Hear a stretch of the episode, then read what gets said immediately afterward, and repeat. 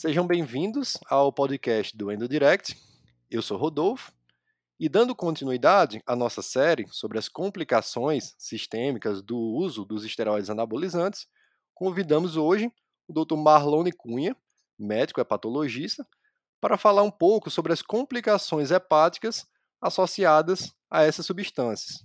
E para quem não conhece, o Dr. Marlone, ele tem residência em gastroenterologia pela Hospital das Clínicas da Unicamp, residência em hepatologia pela Faculdade de Medicina da USP, Hospital das Clínicas, mestrado e doutorado pela Unicamp, e por fim ele é médico assistente da disciplina de gastroenterologia e também da unidade de transplante hepático do Hospital das Clínicas da Unicamp. Seja bem-vindo, doutor. Ah, obrigado pelo convite. É para mim uma honra estar falando sobre um tema tão antigo e tão atual de uma, de uma certa forma.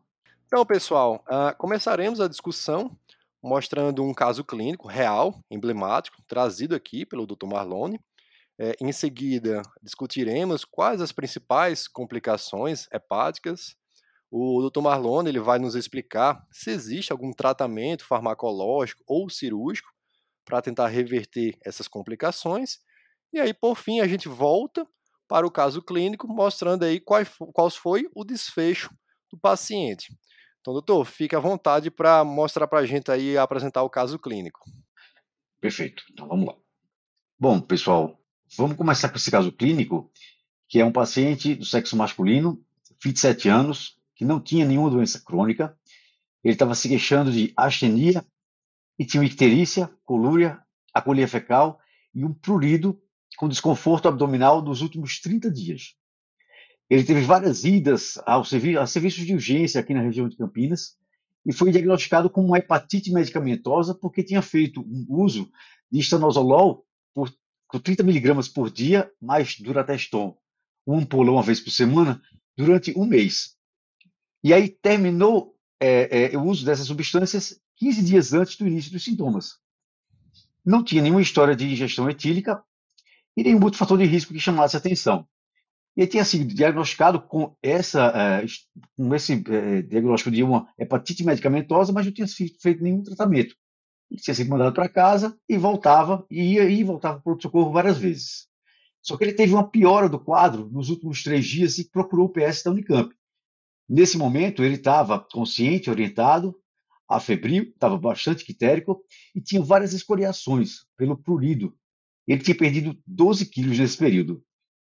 O laboratório dele era o seguinte: ele tinha uma hemoglobina de 14, um leuco de 17 mil, 500 mil plaquetas, AST de 133, ALT 274, fosfatase alcalina de 308, gama GT de 53, bilirrubina total 27, com direta de 21, um INR de 2.1, albumina de 3.9 DHL 338, ureia 50, creatinina de 1.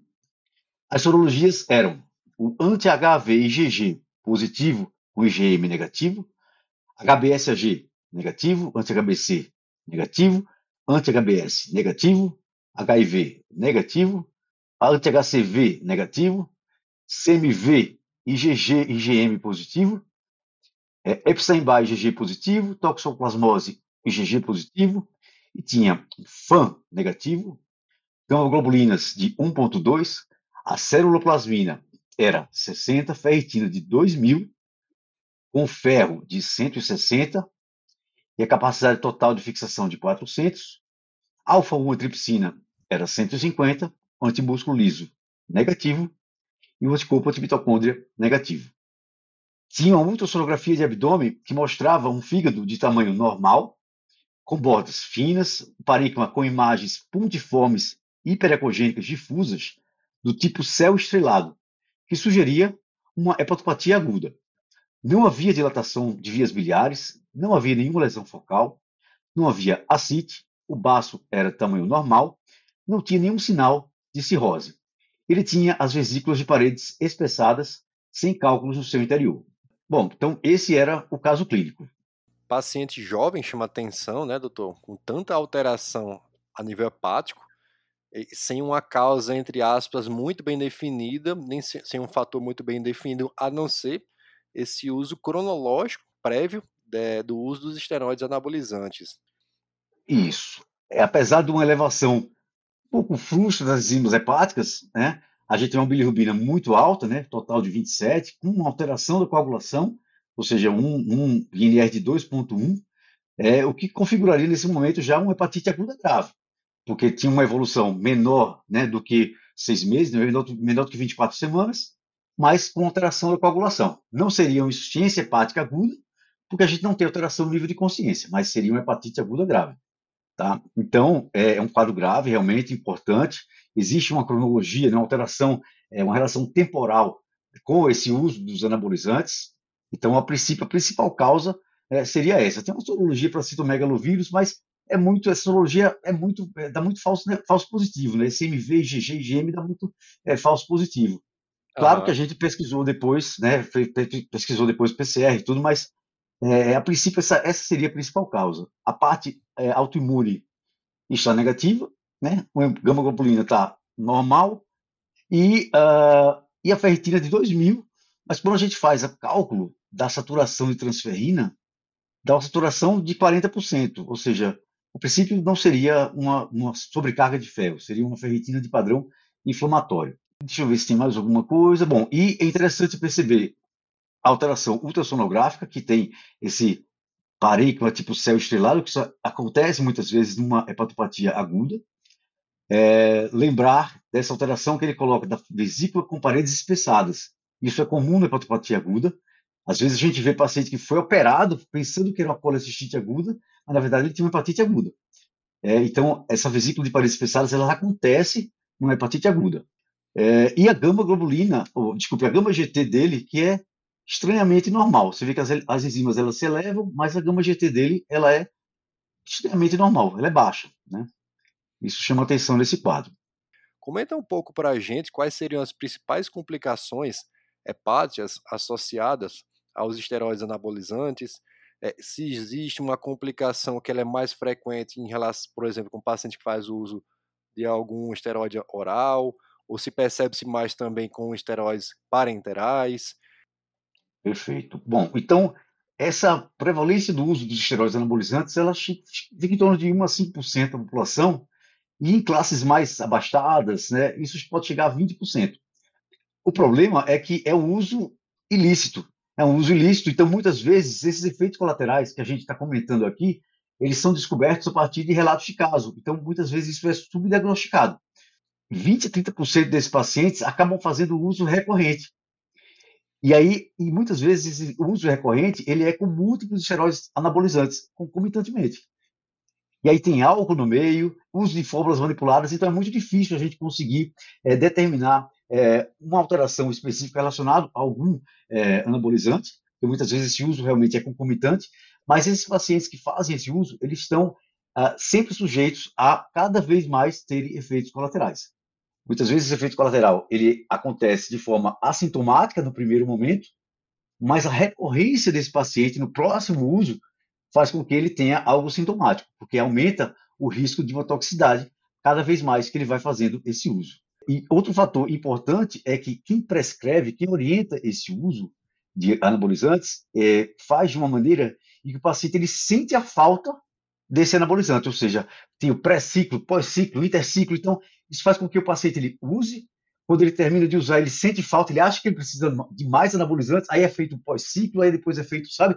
Então esse é um problema. O paciente ele fica sempre usando e essa recorrência acaba sendo feita de forma iatrogênica a gente percebe muito esse, o, a definição da tolerância, né? Os pacientes eles começam muitas vezes com, entre aspas, pequenas doses, e essas doses vão sendo cada vez mais intensificadas, associadas com outras formulações, e como o senhor falou, nunca de forma isolada, mas sempre associado com outras formas parenterais, orais, é, andrógenos com maior potência, enfim. Isso é muito difícil você conseguir destrinchar na prática clínica qual que está fazendo um efeito mais maléfico. É, e também tem esse problema, né, que as pessoas não, não param de usar é, álcool, tem o uso de mega fórmulas manipuladas com fitoterápicos, com chás, com ervas, com outras substâncias que é, de forma inocente, eles acabam sendo ludibriados como se isso aí fosse bom para eles, na verdade acaba sobrecarregando o fígado, isso é muito ruim. Né? E, é, além do mais, o acompanhamento dos efeitos colaterais desses pacientes não é feito. É feito um exame no começo, ah, está tudo normal, ok, então vou fazer o uso. Só que o fato de ter as enzimas normais não dá nenhum tipo de garantia de que o paciente não vai ter efeito colateral. Então, claro que paciente que tem enzimas alteradas antes do uso, ele vai ter muito maior risco. Mas o fato de ter enzima normal não garante nenhum tipo de proteção ao paciente, né? Então, isso é um problema, muitas vezes, que o paciente acha que está sendo, tá sendo é, é, orientado por um médico e, por isso, é, ele acha que está né, isento desses efeitos e, na verdade, não está. Tá? É muito perigoso isso aí. Bom, agora, em relação aos efeitos, a gente tem tantos efeitos gastrointestinais que, desde é, doença do refluxo, né, esofagites que pode acontecer, alterações dispépticas que são até comuns nesses pacientes, a gente pode ter pancreatite né, desses pacientes e alterações isquêmicas, né? Porque é, aquela alteração é colesterol né, que acontece, então eles acabam aumentando muito o LDL, reduzindo é, HDL, o paciente tem um risco maior de ter lesões ateromatosas e ter infartos, né, processos isquêmicos, isquemia mesentérica, uma pancreatite de forma isquêmica pode acontecer, tromboses arteriais e venosas do sistema é, gastrointestinal, isso tudo pode acontecer. Mas o problema maior e que a gente vai comentar mais, é em relação ao fígado. O fígado ele é alterado de forma é, importante nesse, é, com essas drogas. As alterações são, vamos ver a gama de alterações que acontecem. Pode ter alterações enzimáticas sem nenhuma lesão significativa. A gente pode ter hepatite aguda, seja ela colestática ou hepatocelular. A gente tem hepatite aguda grave, insuficiência hepática aguda, hepatite crônica, esteatose hepática, esteatohepatite, peliose hepática, cirrose, adenoma hepatocelular, carcinoma hepatocelular, hiperplasia nodular focal, trombose portal, síndrome de Budd-Chiari, doenças venoclusivas. Ele pode funcionar como start para doenças hepáticas né, subjacentes. Pode ter infarto hepático e até abscesso hepático. Então, isso, isso se eu não esqueci alguma, né? Mas existem várias coisas aí que podem acontecer. Então, é, veja. Você citou aí facilmente umas 15, pelo menos, né? Exato, exato. E aí, isso, isso é um problema, porque muitas vezes as pessoas nem sabem né, que estão sujeitas a isso. Bom, então, é uma gama de alterações aí. Dessas aí, quais você chegou a ver já na, sua prática clínica aí?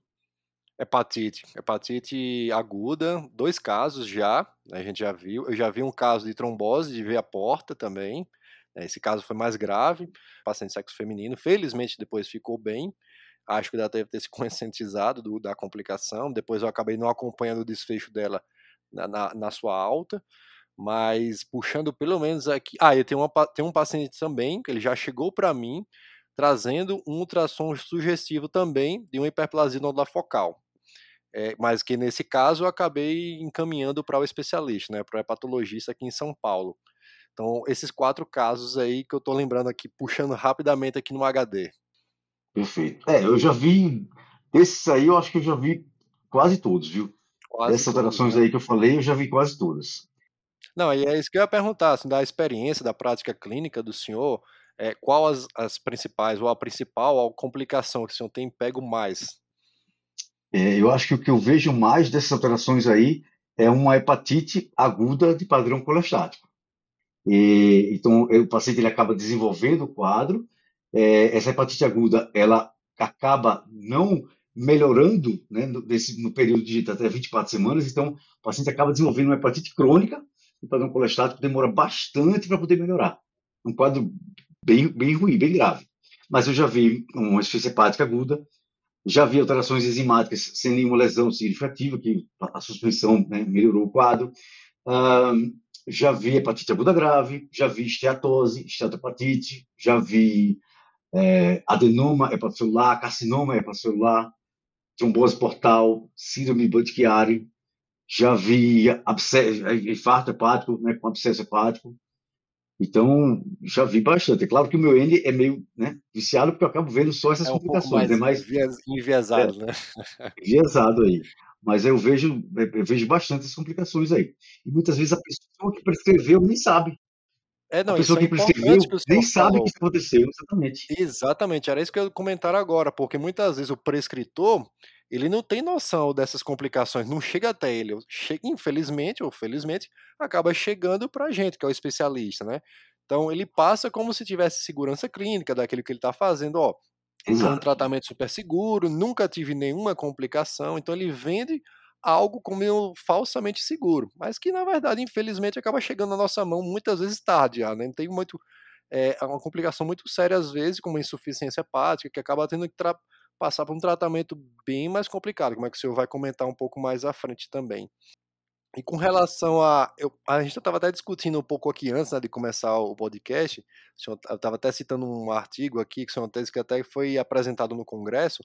Um trabalho bem interessante, né? Que eles fizeram um grupo lá de Salvador, que eles avaliaram cerca de 900 voluntários e pacientes jovens aqui, né, que faziam uso, entre aspas, de forma recreacional para fins estéticos, ganhos de massa muscular, redução de massa gorda, enfim. E aí, dessa população, dessa amostra, desse N de 900 participantes, em torno de 20% fazia o uso dos esteroides anabolizantes, que cai naquilo que a gente comentou, né, que é uma, uma prevalência mais ou menos estimada de uso aqui, principalmente nesses praticantes de atividade recreacional. E desses 20%, né, cerca de mais de um terço apresentava algum tipo de hepatotoxicidade, que por definição aqui foi uma elevação das enzimas hepáticas acima de três vezes do nível superior de normalidade. Cerca de 40% desses dessas pessoas que utilizavam tinham também dislipidemia associada, portanto, aumentando o risco cardiovascular. E o que chamou a atenção, que é isso que eu também queria que o senhor comentasse um pouco, é que nessa amostra teve um paciente, sexo masculino aqui, que acabou desenvolvendo a hiperplasia nodular focal e um paciente que também que apresentou CHC através do diagnóstico tomográfico e também pelas alterações laboratoriais, né, sugestivas. Me corrija se eu tiver errado aqui, tá? A hiperplasia nodular focal ela é um pouco mais frequente no sexo feminino, mas que nesse caso aparentemente foi no sexo masculino. É, existe realmente essa maior prevalência da hiperplasia nodular focal no sexo masculino nesses usuários?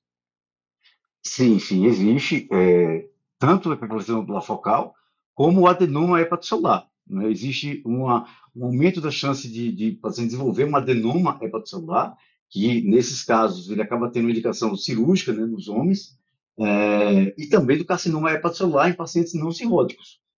Né? Então, todos esses tipos, todos os três tumores, na verdade, eles acabam, acabam acontecendo como complicações do uso de anabolizantes.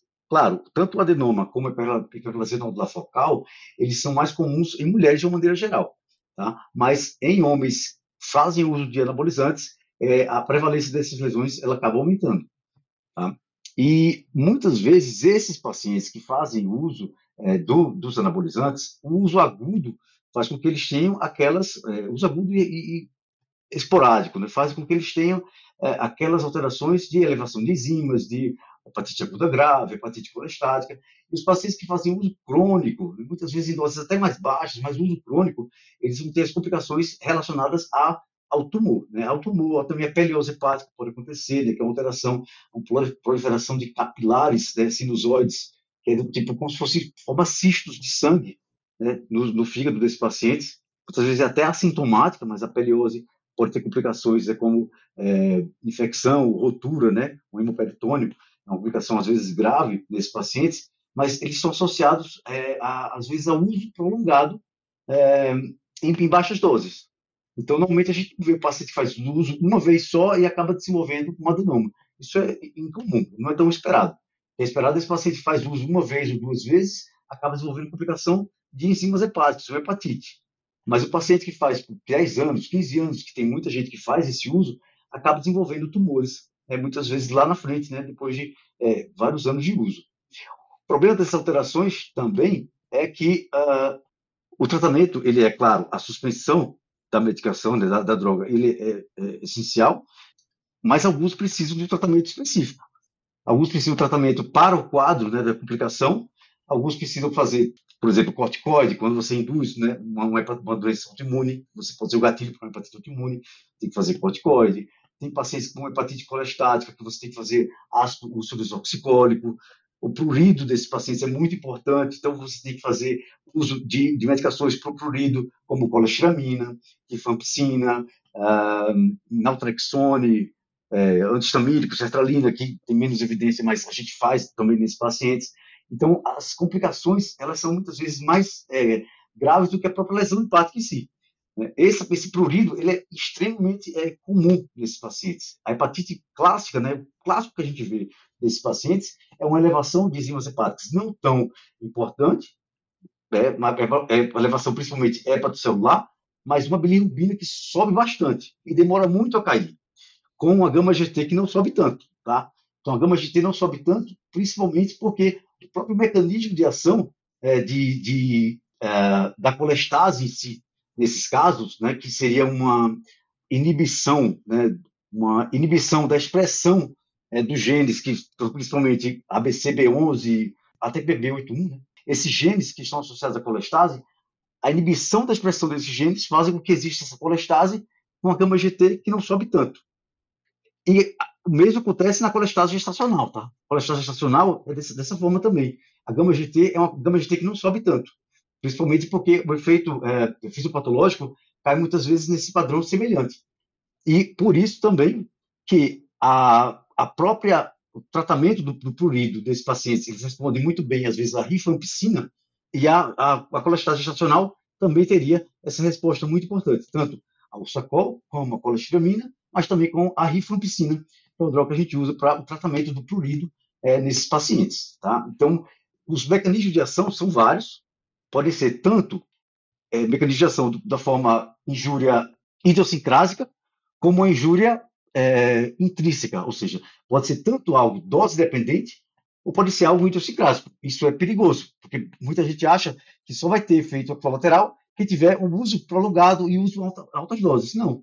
Você pode fazer uso uma vez e desenvolver a complicação. Tá? Porque existe o, o, o, efeito tóxico direto, que acontece principalmente uso das medicações que são usadas de forma oral, porque tem um, aquele mecanismo de primeira passagem, então isso aí é, é, faz com que esses efeitos colaterais sejam mais intensos do que nos pacientes que fazem uso de forma parenteral, tá? porque não tem esse mecanismo de primeira passagem. É, mas além desse mecanismo tóxico de primeira passagem, existem citocinas, inflamação, estresse oxidativo, ativação de células estreladas para fazer uma, formar uma fibrose, né? proliferação de colágeno, fibrose nesses pacientes, por isso que o paciente acaba desenvolvendo muitas vezes fibrose e cirrose. E existe também polimorfismos genéticos. Claro, por que, que não sei quem usa, não sei quem usa, e eles tiveram, nunca tiveram nada e eu usei uma vez só e tive? Tanto pelo mecanismo idiosincrático, tanto como polimorfismos genéticos. Tem pacientes que têm uma tendência maior por ter alterações de polimorfismos genéticos do que outros.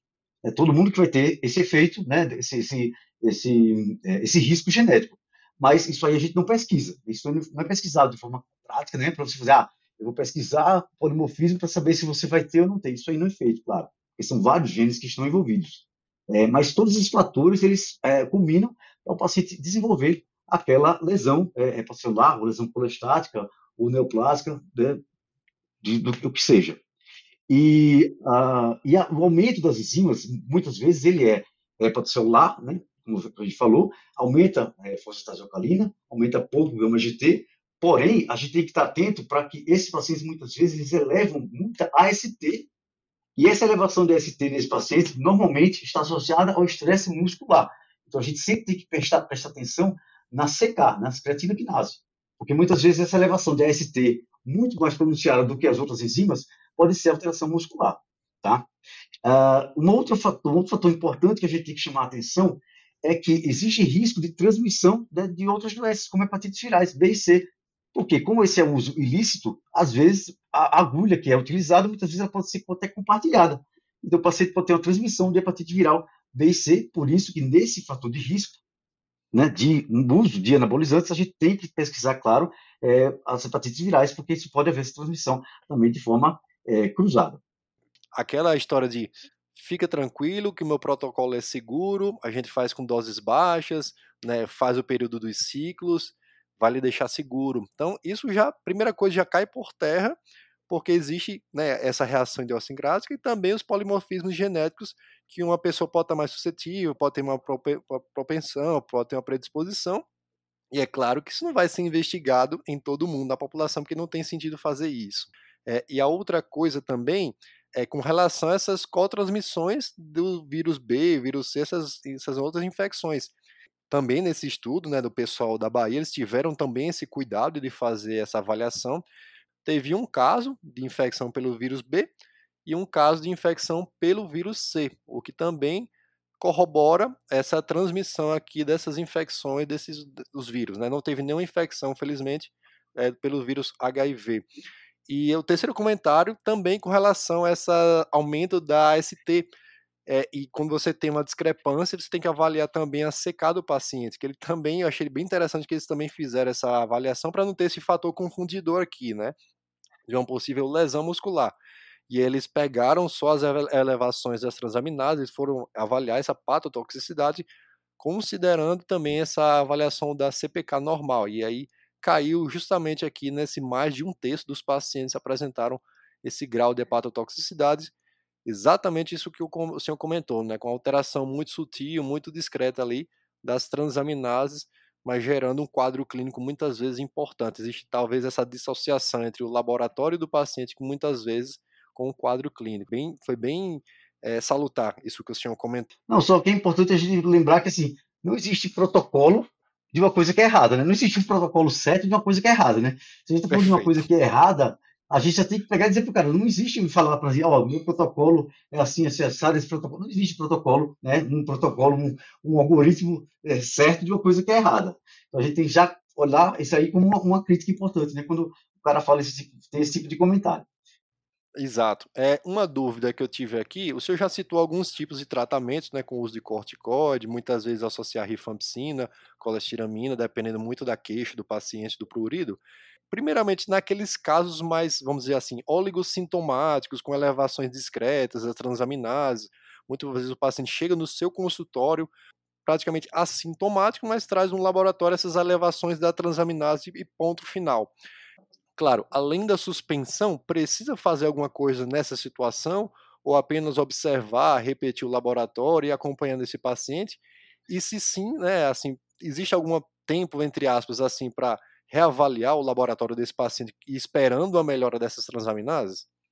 Perfeito. Então, é, o paciente quando chega, fez esse uso, importante a gente lembrar que a alteração não vai acontecer logo depois, ela pode acontecer durante o uso, e pode acontecer até meses após a interrupção é, do uso da substância. Por isso que é um fator de risco importante que a gente tem sempre que pesquisar nesses pacientes. Então, ela pode elevar a enzima até meses depois do, do, da, do término do uso das substâncias. E essas elevações, claro, a gente não vai olhar sempre né, com uma, uma enzima só. A gente vai sempre avaliar, fez a elevação de uma, dosagem, a gente vai avaliar sempre é, uma segunda dosagem, pelo menos dependendo da gravidade, né? Dependendo da gravidade, uma semana depois, ou dependendo de, se for menos grave, duas, três semanas depois, porque as, as alterações elas não são, é, elas não acontecem rapidamente. Ah, se interrompe o uso da substância e as enzimas ainda continuam, é, pode até subir um pouquinho, como aconteceu nesse paciente que a gente vai ver, até subir um pouquinho depois é que ela acaba caindo. Então você vai ter que fazer um acompanhamento sistemático desse paciente. E muitas vezes essa elevação ela acontece, né? O paciente sobe demais fazendo com que você que achava que essa interrupção seria suficiente né, para poder tratar esse paciente, não, você vai acabar tendo que fazer uma internação mesmo depois é, é de ter feito essa interrupção. Então, as enzimas elas podem ter um padrão muito errado, é imprevisível. Né? Ela pode descer rapidamente, como ela pode ainda subir depois do término. É muito difícil a gente prever, né, fazer esse tipo de previsão. Agora, é claro que quando você interrompe e você tem a queda né, das enzimas, isso é um padrão que a gente espera ótimo, né? Você fica muito mais tranquilo em relação a isso. Mas isso não é de forma rápida. Isso leva até semanas para poder começar a cair, tá? E leva meses para normalizar. O prurido realmente, é como eu falei, o prurido é muito importante nesses casos, tá? Isso é hepatite colestática. É, mas outras, outras, já que a gente começou a falar em relação a essa, esse acompanhamento, mas outros pacientes eles precisam, além da interrupção, de fazer drogas, como a gente falou, né, de fazer corticoide em determinados casos, mais ácido, como desoxicólico, a colestiramina, a rifampicina, é, naltrexone, é, cetralina, hidroxizine. Porém, alguns pacientes precisam fazer, é, precisam de transplante, né?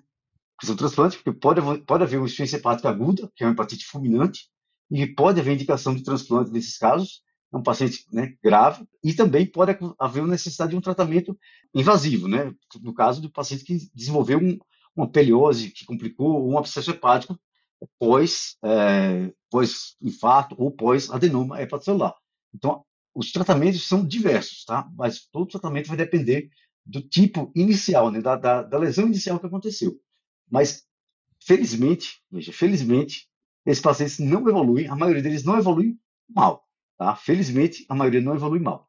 O problema é que a gente tem que orientar bem para que não haja recorrência, porque a recorrência da lesão, após a recorrência do uso, né, a recorrência da lesão, ela é muitas vezes grave. Né?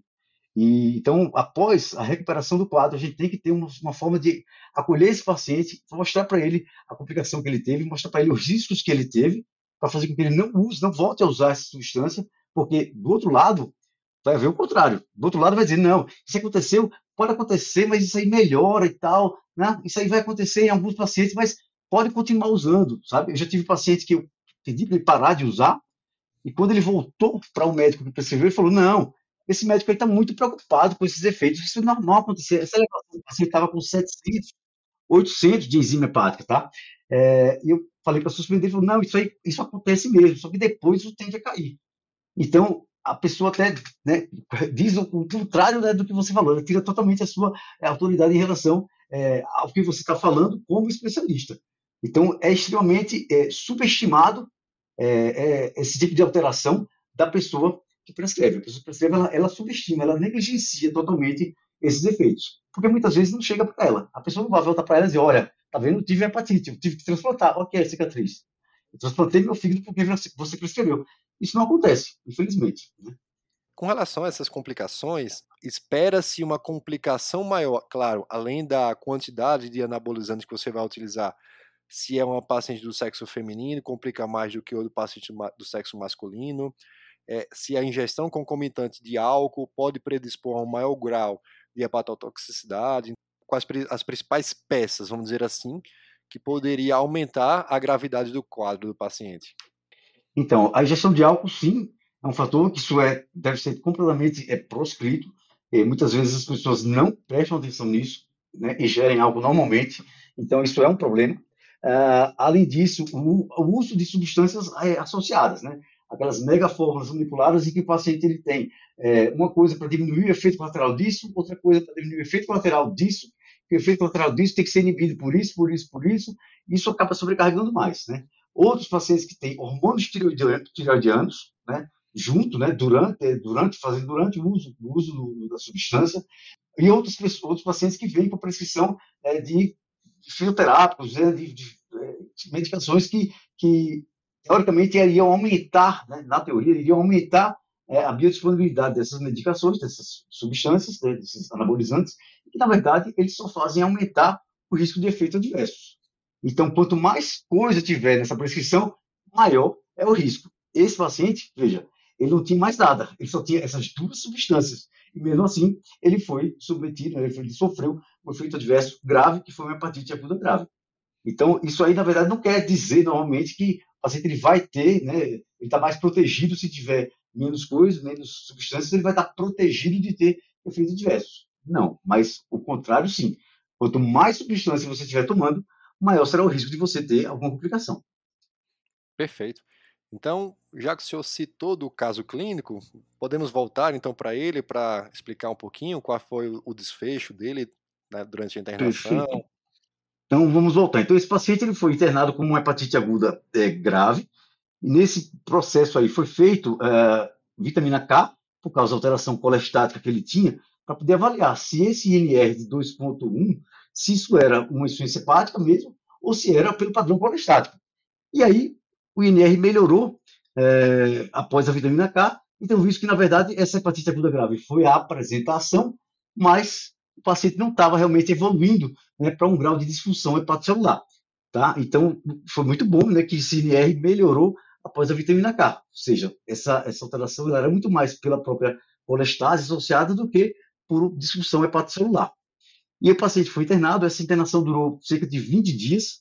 É, durante a internação, ele chegou a subir as enzimas ainda um pouquinho mais, por exemplo, a LT chegou a 300 e pouco, a ST chegou a 180, fosfatase chegou a 480, a gama GT ficou nesse valor, 53, e a bilirrubina total chegou a 45, com bilirrubina direta de 40.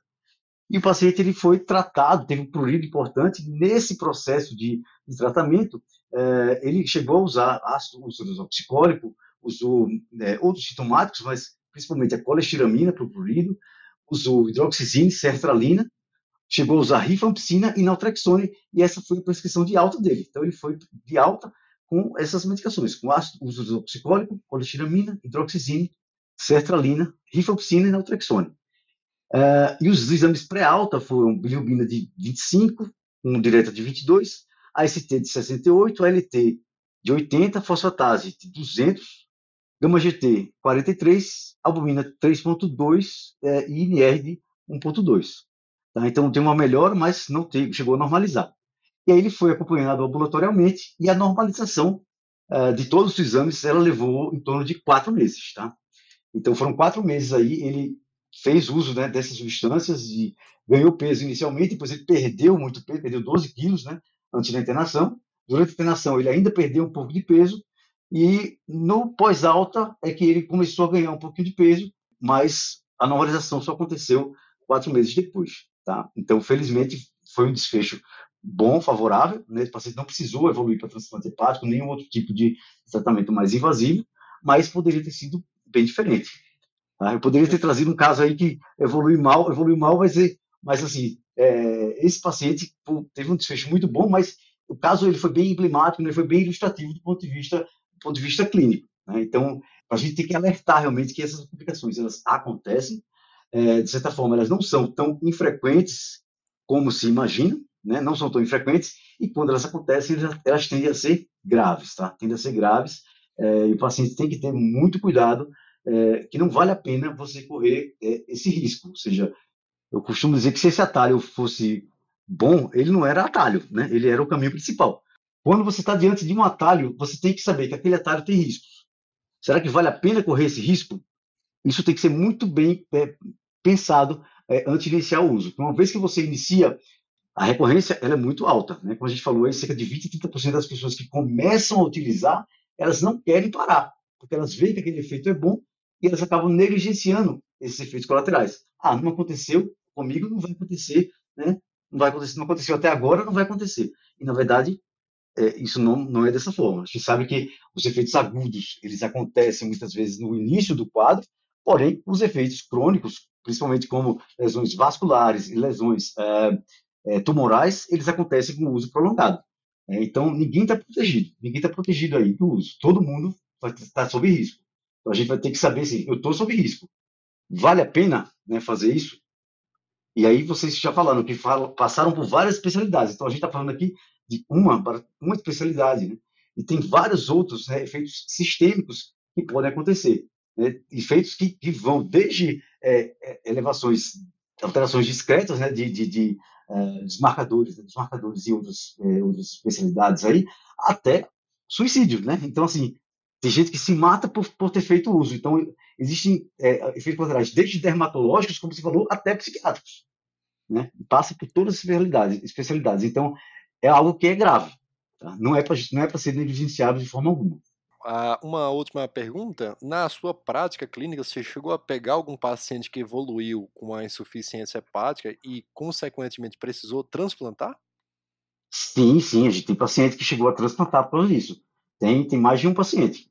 E tem paciente que chegou aí a óbito né, por causa disso. A gente teve paciente que estava é, em uso de, de, de, anabolizantes e no meio tinha hormônio tireoidiano. É, e nessa coisa de, de, hormônio tireoidiano, a gente não sabia que tinha hormônio tireoidiano, começou a fazer febre durante a internação. E a febre com insuficiência hepática, a gente achou que estava infectado e acabou que não pediu fígado, não, não, não foi inscrito em transplante hepático porque estaria infectado e na verdade não era infecção. Quando a gente pegou a lista das coisas que estava usando, estava usando hormônio tireoidiano e estava tendo uma, uma tireotoxicose no meio desse quadro. Então, e aí o paciente foi óbito. Então, assim, a gente tem uma manifestação assim bem variada e gravidade realmente bem variada nesses pacientes. Então, a gente teve paciente tanto que evoluiu muito bem, como paciente que transplantou, como paciente que chegou aí a óbito por causa disso. Tem gente que perdeu o fígado, tem gente que perdeu a vida. Bom, Tom Malone, queria agradecer pela presença aqui no podcast. Foi melhor do que eu imaginei, foi muito bom mesmo a, as explicações nesse bate-papo. Confesso que eu aprendi bastante aqui, muita coisa eu não sabia com relação a essas alterações hepáticas. Então, muito obrigado aqui pela participação. E para quem não sabe, pessoal, o Dr. Marlone ele também tem um Instagram né, educativo para profissionais de saúde também para a população. O pessoal que quer lhe procurar, Dr. Marlone, como é que eles vão lhe achar no Instagram? É, lá, o Instagram que eu, que eu acabo produzindo conteúdo chama hepato.gastro. Então, dá um certo trabalho, né? Você sabe que dá um certo trabalho né, de fazer isso, mas é alguma, alguma, dá alguma satisfação importante quando a gente chega a é, ensinar para as pessoas, né? É, transmitir conhecimento é muito, é muito bom. Por mais que isso dê trabalho, é, transmitir conhecimento é muito bom. Então, quem quiser né, checar algumas coisas lá, perguntar tudo, chama hepato.gastro. Por favor, pessoal, sigam, porque ele dá muito conteúdo legal, inclusive falando de outras alterações que a gente nem citou aqui, chás fitoterápicos. Inclusive, já vou lançar aqui, levantar a bola, já para convidar para esse episódio, hein, doutor Marlone? Ah, não, pode, pode sim, pode, a gente pode fazer sim. Sobre chás, né? Chás, fitoterápicos. Perfeito. Então, agradeço mais uma vez pela participação aqui no podcast. Eu agradeço o convite, muito obrigado estamos à disposição. É isso, pessoal. Espero que vocês tenham gostado. Né? Curtam a nossa página, dê like, cinco estrelas. E para quem não nos segue, arroba Endodirect. Muito conteúdo legal para vocês lá também. Valeu, pessoal. Um abraço.